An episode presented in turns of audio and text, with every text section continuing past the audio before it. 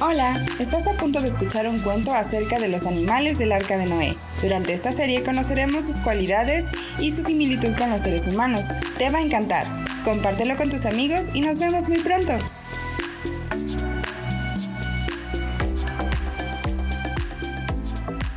Un avestruz poco común. Por Silvia Martín Pérez. Érase una vez un avestruz que vivía en el arca de Noé. Había criado entre ovejas y palomas, debido que aquel día, cuando iba pastoreando con su ganado en el campo, vio entre algunos arbustos un gran huevo, aproximadamente de 20 centímetros. Él supo inmediatamente que era un avestruz, por lo que miró a todos lados para buscar a la hembra avestruz. Es extraño que ella lo hubiera abandonado. Sin embargo, no vio ningún avestruz por ninguna parte, así que tomó el gran huevo entre sus manos para llevarlo a su arca y cuidar de él. Cuando llegó a la granja, Noé la colocó en el palomar para que estas aves lo empollaran. Las palomas que se caracterizan por su sencillez se organizaron en tres grupos, formados por varias palomas, de tal manera pudieran cubrir todo el huevo. Cada grupo relevaba a otro para empollarlo y pudieran nacer el avestruz.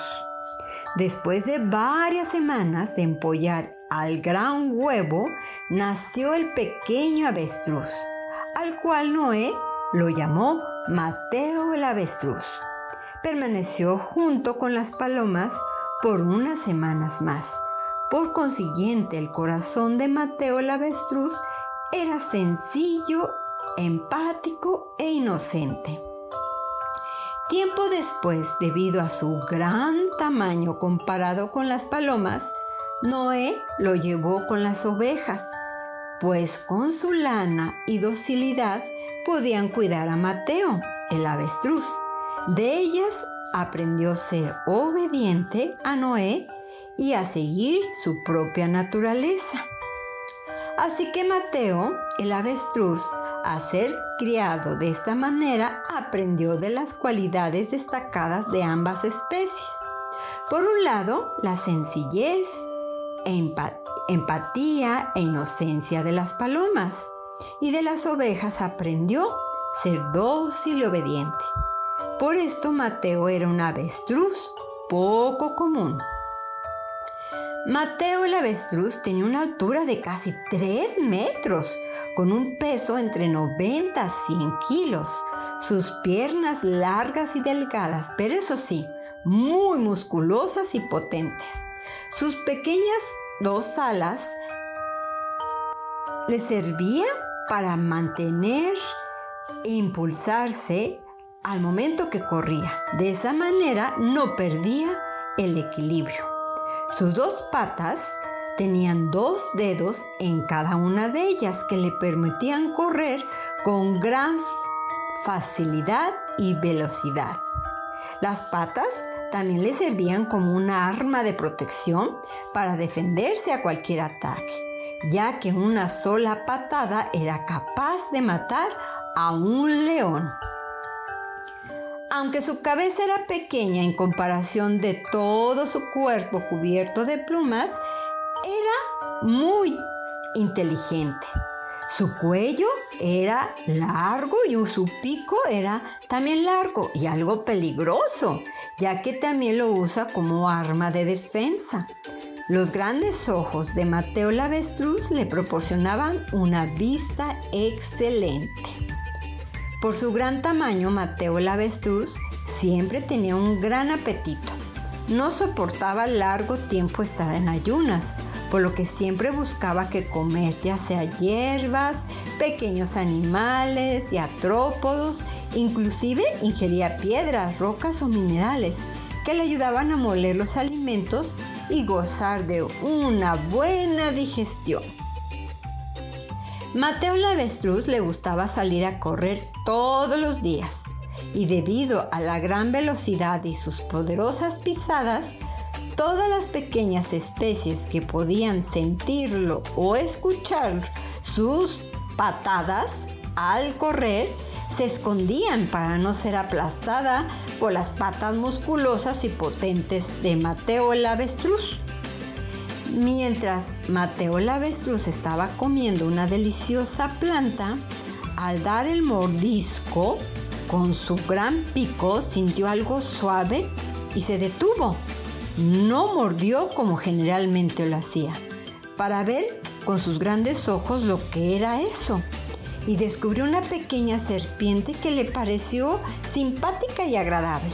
Entonces le dijo, Oye, ya casi te muerdo, pero sí que supiste escabullarte.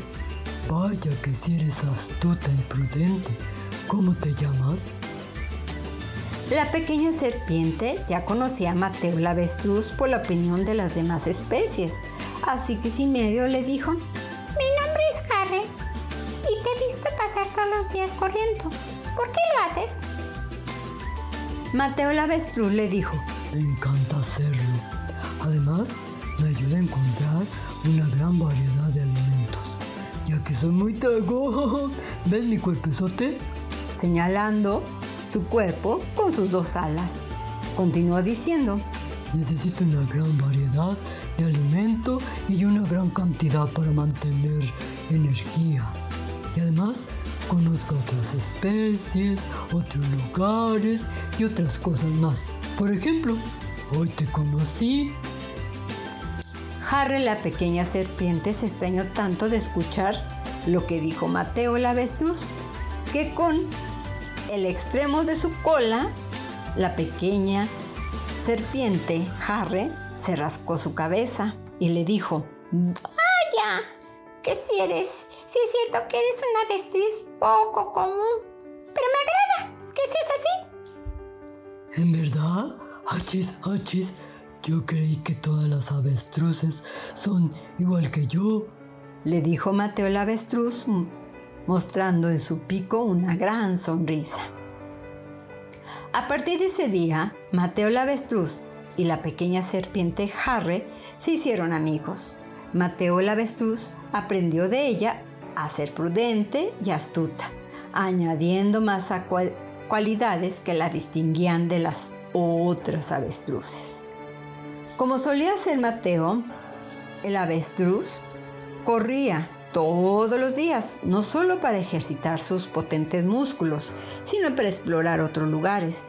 Esto le permitía saborear la gran variedad de alimentos saludables al terminar su rutina matutina, se dirigía hacia el lugar donde se reunía con su amigo Harry para llevar consigo algo para comer y mientras se lo comían platicaban de lo que había hecho o sucedido en ese día.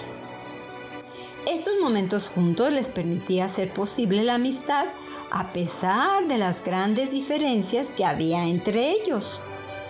Un día, mientras platicaba la pequeña serpiente Harry, le dijo, mm, Amigo Mateo, necesito de tu gran ayuda, porque una de mis compañeras que compartimos la misma guarida se cayó en un profundo hoyo, que está cerca de una manada de leopardos. Pensé yo solo ayudarla, pero la verdad me da mucho miedo los leopardos y además no sé cómo sacarla de ahí. Pues al intentarlo podría yo quedar también atrapada en ese profundo hoyo. ¿Crees que puedas ayudarme? Mateo avestruz la escuchó atentamente mientras comía.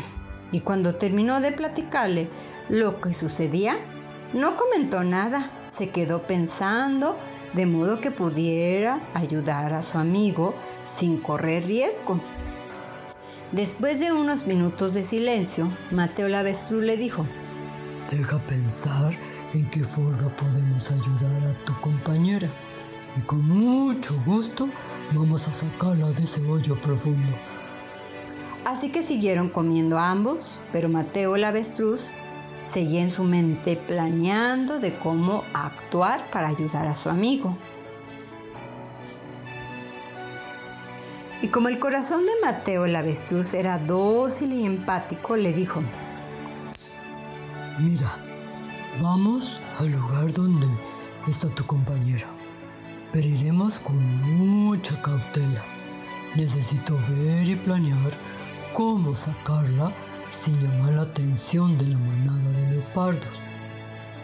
Entonces Harry, la pequeña serpiente, le dijo, ¡Vamos!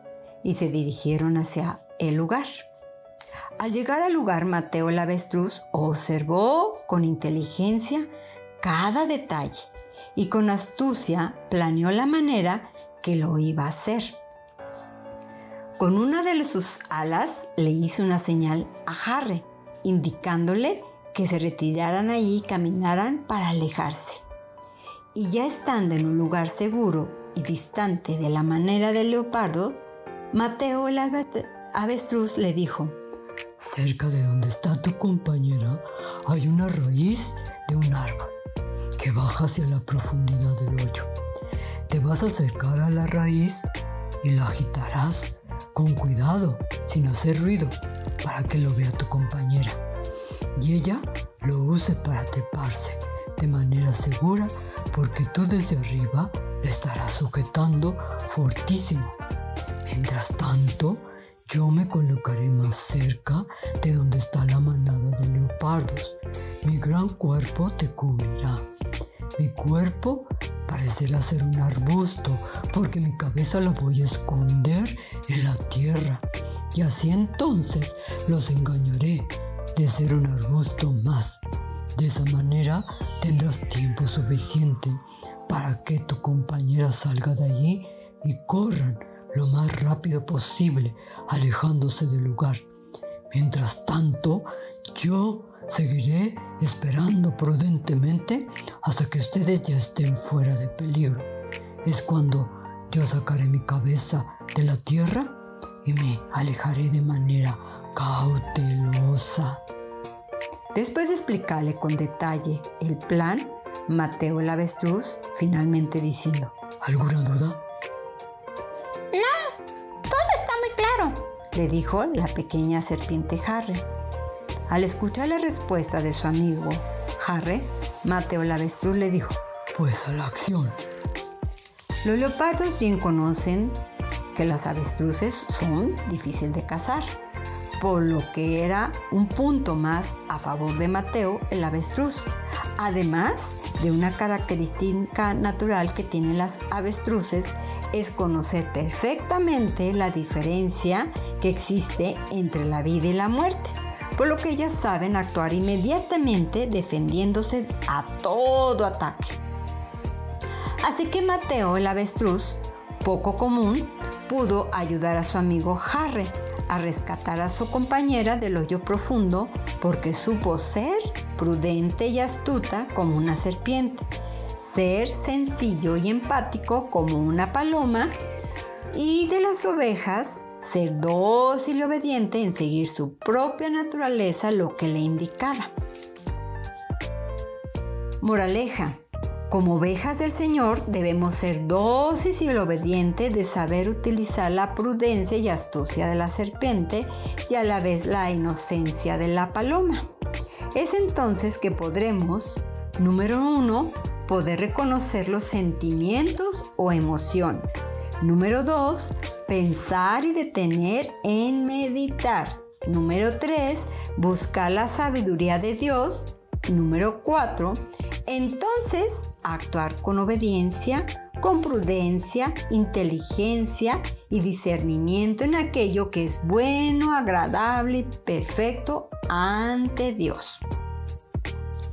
En el Evangelio de Mateo 10, 16, Jesús nos dice, He aquí, yo os envío como oveja en medio de lobos. Sed pues prudente como serpiente y sencillos como palomas. Jesús quiere que como sus ovejas seamos obedientes y valientes al predicar el Evangelio que tengamos la inteligencia de la serpiente, pero a la vez la inocencia de la paloma, lo que nos permitirá andar entre lobos con sabiduría y sensatez.